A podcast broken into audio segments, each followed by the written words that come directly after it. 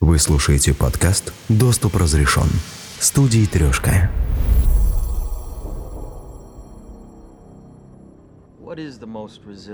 Какой самый живучий паразит? Бактерия, вирус, кишечный глист. Мистер Коп хочет сказать «идея». Она живуча и крайне заразна.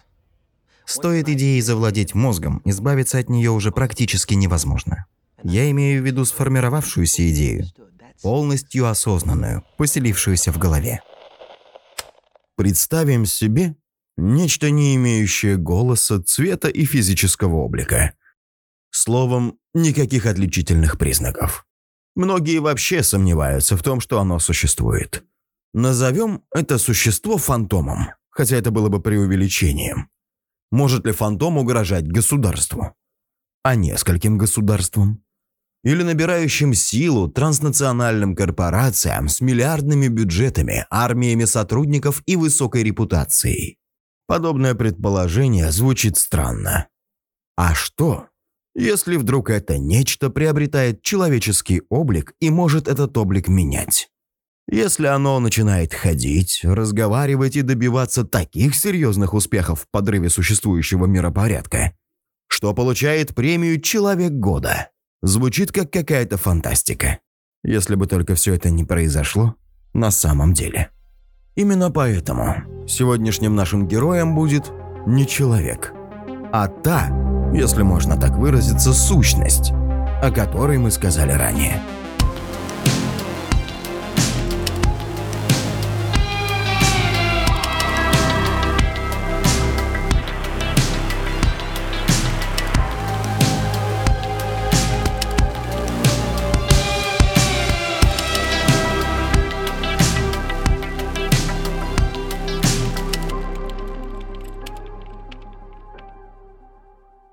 Хотя в нашей истории есть еще один герой. Его зовут, скажем, честный детектив Ларри Финч. Так звали героя одного моего любимого фильма. Так вот, Ларри по заданию анонимных лиц нужно за деньги составить отчет по хакерской группе Anonymous, которая оказалась замешана в громком деле международного масштаба еще пару лет назад. Ларри в недоумении. Что за странное письмо с подобным заданием могло ему прийти? Он игнорирует его. Но через какое-то время получает на карту аванс и сопровождающее письмо с напоминанием о том, что он может прислать материалы на указанную почту. Ларри долгое время не может поверить, что такое вообще возможно. Но деньги настоящие. И вряд ли бы мошенники стали бы с ним долго возиться, применяя такие странные и изощренные методы. Мучимый скорее даже любопытством, а не жадностью, он садится за отчет. Запись первая. Отчет о хакерской группе Anonymous и их предполагаемом участии в утечке и разглашении информации, относящейся к национальной безопасности США. Это какой-то розыгрыш, честное слово. Зачем кому-то понадобилось подобное досье, если в интернете наверняка есть вся необходимая информация? Шерсти сайты допиши. Полный бред. Запись вторая. Исходные данные. Хакерская группа Anonymous. Странное название для организации. Как можно стать узнаваемыми, оставаясь при этом анонимными? Ведь такие люди всегда стараются сделать себе имя, образ. А как можно строить образ из анонимности? Стоп. Но ведь это и не организация вовсе, а децентрализованная сетевая структура хакеров-активистов. Но каких таких делов они смогли натворить, не имея организационного центра?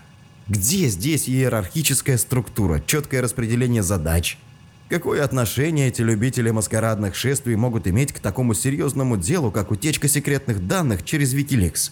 С другой стороны, не просто же так журнал Time в 2012-м номинировал Анонимус на премию «Человек года». Некто неопределенный под маской «Человек года». Вот уж ирония. Но почему? За какие такие заслуги? Что-то тут не вяжется.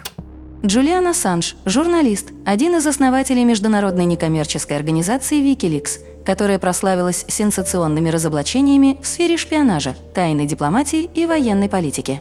В разное время на веб-сайте организации публиковались секретные документы о войне в Афганистане и Сирии, о преступлениях в американской военной тюрьме Гуантанамо, о тайных договоренностях с властями Саудовской Аравии в отношении геополитических противников США и многие другие данные, не подлежащие разглашению.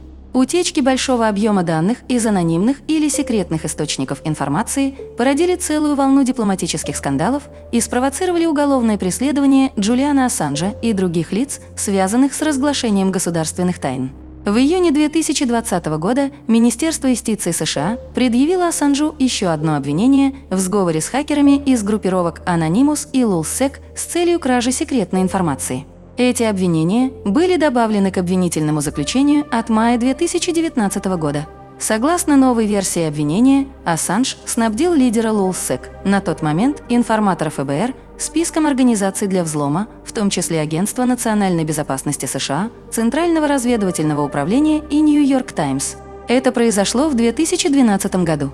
Сам хакер был в то время информатором ФБР. Другой хакер, связанный с Anonymous и Лулсек, похитил электронную переписку, проникнув в системы американской разведывательной консалтинговой фирмы. Запись третья. Да, слишком круто для разрозненной группы хакеров, которые начинали с троллинга секты саентологов, а закончили подрывом национальной безопасности. Так, что с их символикой? Внешней атрибутикой? Маска. Совсем забыл, откуда это. Где-то по телевизору я это видел. А, точно! Это же из каких-то комиксов, по ним даже фильм сняли. И название странное. Как они вообще с таким смогли завоевать популярность? Изначально термин «анонимус» возник в 2003 как концепция множества офлайн и онлайн-сообществ пользователей, которые представляют собой анархический цифровой глобальный мозг. Под термином «анонимус» также подразумевалась субкультура, возводящая в идеал любую идею свободы и анонимности во всемирной паутине – Начиная с 2008 года, Anonymous начинает ассоциироваться с понятием «хактивизм». Группа проводит ряд протестов и прочих акций в ответ на антипиратские кампании разных записывающих компаний. Движение Anonymous не привязано к конкретным ресурсам, однако некоторые веб-сайты связаны с ними. Это имиджборды 4chan, ряд форумов. Популярность группы увеличилась после нескольких скандальных и преданных огласке акций и DOS-атак, а также взломов веб-сайтов. Символ Анонимус – маска Гая Фокса. Поверьте, я не желаю вам зла. Кто вы такой? Кто? Счастье в том, чтобы казаться и быть одним и тем же. Я тот, кем кажусь. Человек в маске. Но это я вижу. Разумеется, видите. Я не ставлю под сомнение вашу наблюдательность. Я лишь отмечаю, как парадоксально звучит вопрос «Кто вы?» человеку в маске. Ну да, верно. Запись четвертая. Нет, это тупиковое направление. Ничего особенного. Обычная атрибутика анархистской окраски, подсмотренная в типичных фильмах про борьбу с тоталитарной системой. Тут ничего не откопаешь. Хотя, черт, те, кто скажет, что символы не имеют значения, ничего не знают о нашем мире. Любая идея должна быть обернута в красивую оболочку. Иначе ее просто так не продашь. Может быть, что-то упущено в анализе каких-нибудь их программных заявлений. Может быть, здесь скрыты их мотивы? Пояснение. Мы не выступаем за какое-либо насилие или незаконную деятельность. Мы добиваемся лишь законного правосудия, которого заслуживают разоблачители сильных мира сего. Приветствую вас, граждане мира. Мы анонимы. Это послание правительства Великобритании и их союзникам по всему миру. Как многие из вас знают, власти Великобритании арестовали соучредителя Wikileaks Джулиана Ассанжа по запросу правительства США. Этот арест и преследование Wikileaks и других борцов за правду – четкий сигнал о том, что правительство не остановится ни перед чем, чтобы сохранить свои тайны. Ассанж враг государства, потому что он разоблачил преступления как левых, так и правых. Ассанж был вынужден отправиться в изгнание после того, как он разоблачил военные преступления от имени администрации Буша с помощью видео сопутствующего ущерба, которое просочилось в его организацию Челси Мэн. После разоблачения Хиллари Клинтон Ассанж был назван российским агентом, хотя нет никаких доказательств, подтверждающих эти обвинения. По мнению общества, Ассанж настоящий журналист, который говорит правду власти и разоблачает коррупцию. Будь то коррупция слева или справа. Вместо подлинной журналистики у нас есть говорящие головы в теленовостях. Многие могущественные силы со всего мира работали над тем, чтобы сделать это возможным.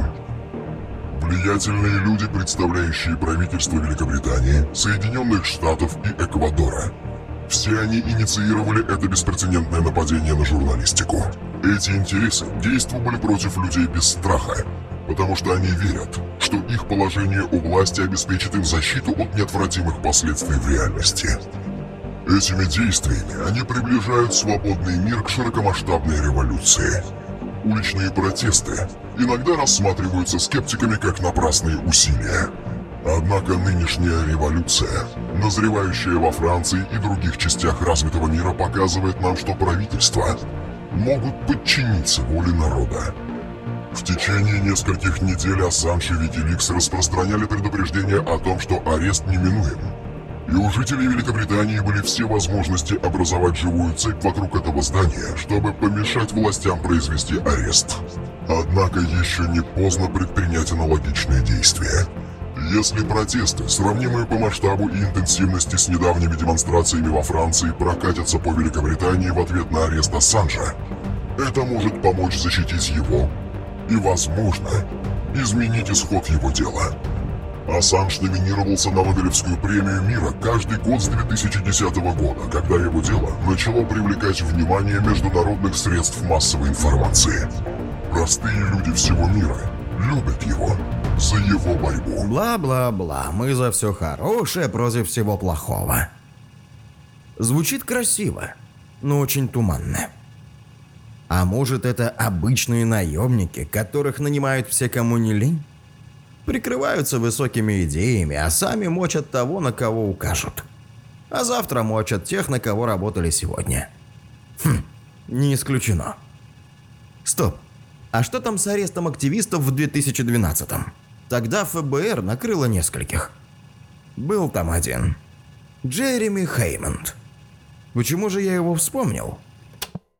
Житель Чикаго Джереми Хэммонд был признан виновным в том, что стер файлы и базы данных с серверов американского разведывательного агентства Стретфа и скопировал к себе 5 миллионов частных электронных писем и 60 тысяч номеров платежных карт клиентов Стретфа. Письма он отправил на Wikileaks, а платежные карты использовали другие члены Anonymous для осуществления благотворительных пожертвований на сумму 700 тысяч долларов адвокаты Хэммонда, вооруженные интернет-петицией с тысячами подписей, а также 250 рекомендациями в его поддержку, просили ограничить срок заключения 20 месяцами. Они обращали внимание, что благодаря действиям Хэммонда удалось выявить факты злоупотреблений и преступлений со стороны Стретфа и частных военных подрядчиков, которые работают в интересах американских силовых структур. Преступники – люди несложные. Нужно лишь выяснить, чего он хочет. При всем уважении, мистер Уэйн, вы тоже до конца не знаете его возможностей. Много лет назад я был в Бирме. Мы с друзьями работали на местное правительство. Оно пыталось купить преданность вождей разных племен при помощи драгоценных камней. Но на их караван напал к северу от Рангуна какой-то бандит. И мы отправились искать камни. За полгода поисков мы не нашли никого, кто бы торговал ими. Однажды я увидел в руках ребенка рубин размером с мандарин. Этот бандит просто выбрасывал камни. Тогда зачем красть? Потому что он получал от этого удовольствие. Просто есть типы, которые действуют вне всякой логики. Их не подкупить, не запугать, не договориться, не прийти к компромиссу. Эти люди мечтают видеть мир в огне. Да, в истории с карточками этот Хеймонд мне представляется именно таким персонажем. Хотя, безусловно, он еще не все движение. Хм, вроде маска одна, но скрываться под ней может кто угодно. Как только крадут данные из переписки кандидатов в президента Хиллари Клинтон, изо всех углов кричат о русских хакерах. Но будут ли русские взламывать свой собственный аналог YouTube? Хакеры из группировки Anonymous взяли на себя ответственность за организацию атаки на российский видеохостинг Рутюб. Об этом стало известно из заявления самих киберпреступников. Почти 75% баз данных и инфраструктуры основной версии, а также 90% резервных копий и кластеров для восстановления баз сильно пострадали. Это значит, что Рутюб, вероятно, исчез навсегда. Гласит сообщение в твиттер-аккаунте объединения. Запись шестая. Стоп-стоп. А связаны ли они вообще со взломом? Где доказательства? Я тоже могу заявить, что убил Кеннеди. И мне еще придется очередь отстоять за такими вот охотниками за дешевой славой. Уж не являются ли они телефонными террористами?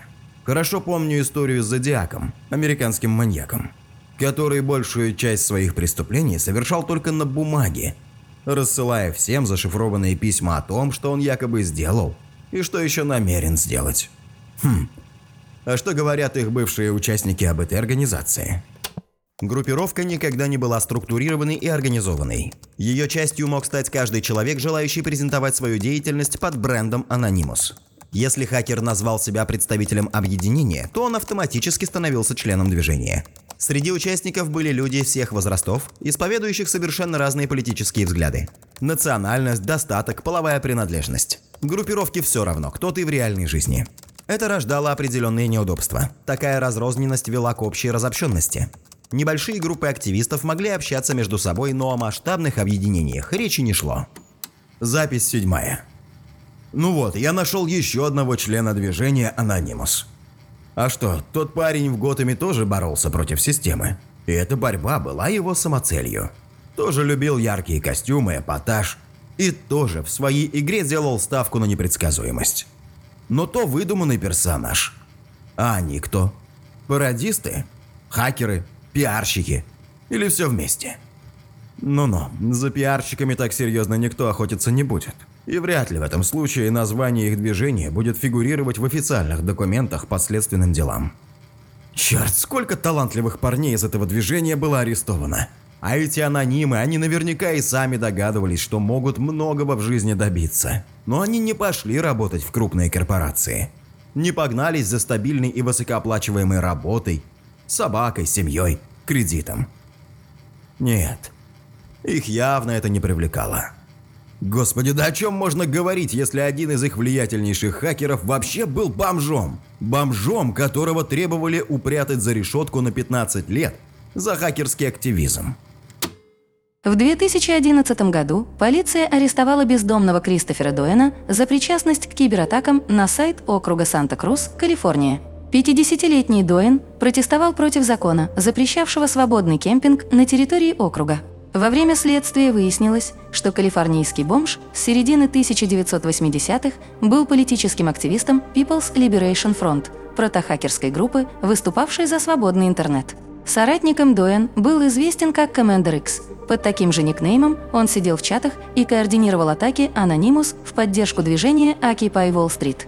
В начале судебных заседаний прокурор потребовал для заключенного 15 лет лишения свободы. Оценив риски, адвокат Дуэна добился для подзащитного залога в 35 тысяч долларов, и в этот же день Кристофер отправился в бега. Запись восьмая. Ну вот главное, чего я не могу взять в толк. Сколько раз уже ФБР и другие спецслужбы били по главным узлам этого движения. Арестовывали способных, а главное реально действующих активистов. Но ничего не происходит. Ровным счетом ничего. Они затихают на какое-то время. Их в СМИ говорят о том, что они окончательно исчезли. Но как только происходят какие-то значимые политические или корпоративные скандалы, они тут как тут. Анонимная месть из глубин всемирной паутины. У Дональда Трампа появился очередной идеологический противник. Это международная группа интернет-активистов и хакеров Anonymous. Хактивисты, как их еще называют, как и многие американцы, возмущены хамским и беспардонным поведением лидера республиканской гонки и намерены нанести удар по его империи и президентской кампании. В своем видеообращении они объявили нью-йоркскому миллиардеру, цитата, «тотальную войну», пообещав, среди прочего, обнародовать компрометирующую его личность информацию. Они также собираются атаковать сайты его фирм, устроить бойкот его товарам и бренду в целом и положить конец его избирательной кампании. Запись девятая. Прошло несколько часов. В закладках сотни прочитанных сайтов, а я толком никуда и не продвинулся. Деньги мне заплатили зря. Есть лишь общие расплывчатые выводы. Вопрос о том, на кого работают активисты Anonymous. На правых республиканцев, на левых демократов, на исламских фанатиков или на корпорации. Вопрос этот не имеет смысла. Судя по всему, они просто в силу своей идеологии не могут работать на кого бы то ни было. Точнее, каждый по отдельности может делать что угодно, в том числе и работать на указанных лиц. Но тогда он не может являться членом их движения. Наверное. Да уж, детектив из меня так себе. Это не организация, это нечто вроде сетевого движения, которое нельзя уничтожить, потому что у них нет никакого командного центра. У них нет иерархии, нет командования и рядового состава. Членских взносов и билетов у них тоже нет. По сути, до тех пор, пока нет какого-то внешнего раздражителя среды, то и их до этого момента как бы не существует. Но как только что-то происходит, какое-то событие, в этот момент появляются и они. Причем появляются как бы заново, как после перезагрузки системы. Почему активисты движения вдруг начинают взламывать почты, обрушивать сайты, публиковать компромат? Тут точно нет какого-то корыстного умысла. Скорее, это нечто похожее на вандализм, на спонтанные граффити на стенах респектабельных особняков. Некий бунт против программирования реальности в определенном направлении. Срыв подков. Дыра в холсте. Почему эти люди? Точнее, почему часть из них готовы рисковать ради этого физическим благополучием, свободой? Возможно, тут замешана психиатрия. Я не знаю. Ларри закончил последнюю строчку и отправил документ на указанную почту. Внезапно экран компьютера поглотила черная тьма. Посреди этой тьмы вдруг стала выводиться надпись. И ошеломленный Ларри прильнул к экрану. Надпись содержала следующие слова. «Привет, Ларри. Наконец-то я достаточно прокачал тебя. Миссия завершена. Следующая миссия – проникнуть в движение и возглавить его». Однако в тот момент, когда послание на экране было дописано, перед монитором уже никого не было – будто бы перед монитором вообще никогда никого не было.